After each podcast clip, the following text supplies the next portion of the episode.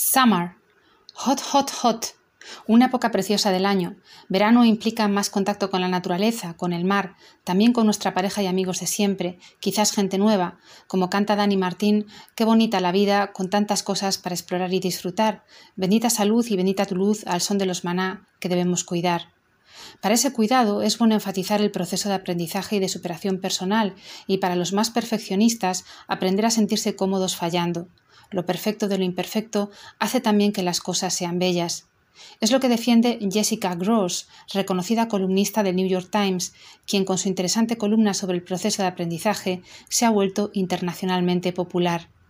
Guapa, guapa, inteligente, son piropos que se suelen decir, pero todo apunta, según esta experta en educación, que son inapropiados, pues es un error enfatizar en las cualidades innatas y un acierto promover, poniendo el foco en el detalle, los aspectos de mejora y evolución, como por ejemplo, me gusta cómo has escrito este texto o te has superado al resolver este problema innovando.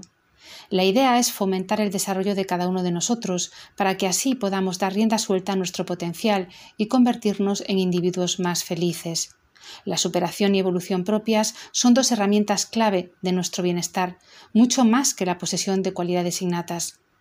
Y hablando de bienestar y de evolución, hoy proponemos un clásico para condicionar el outdoor, un sofá que ha evolucionado incorporando la posibilidad de ser utilizado también en espacios al aire libre.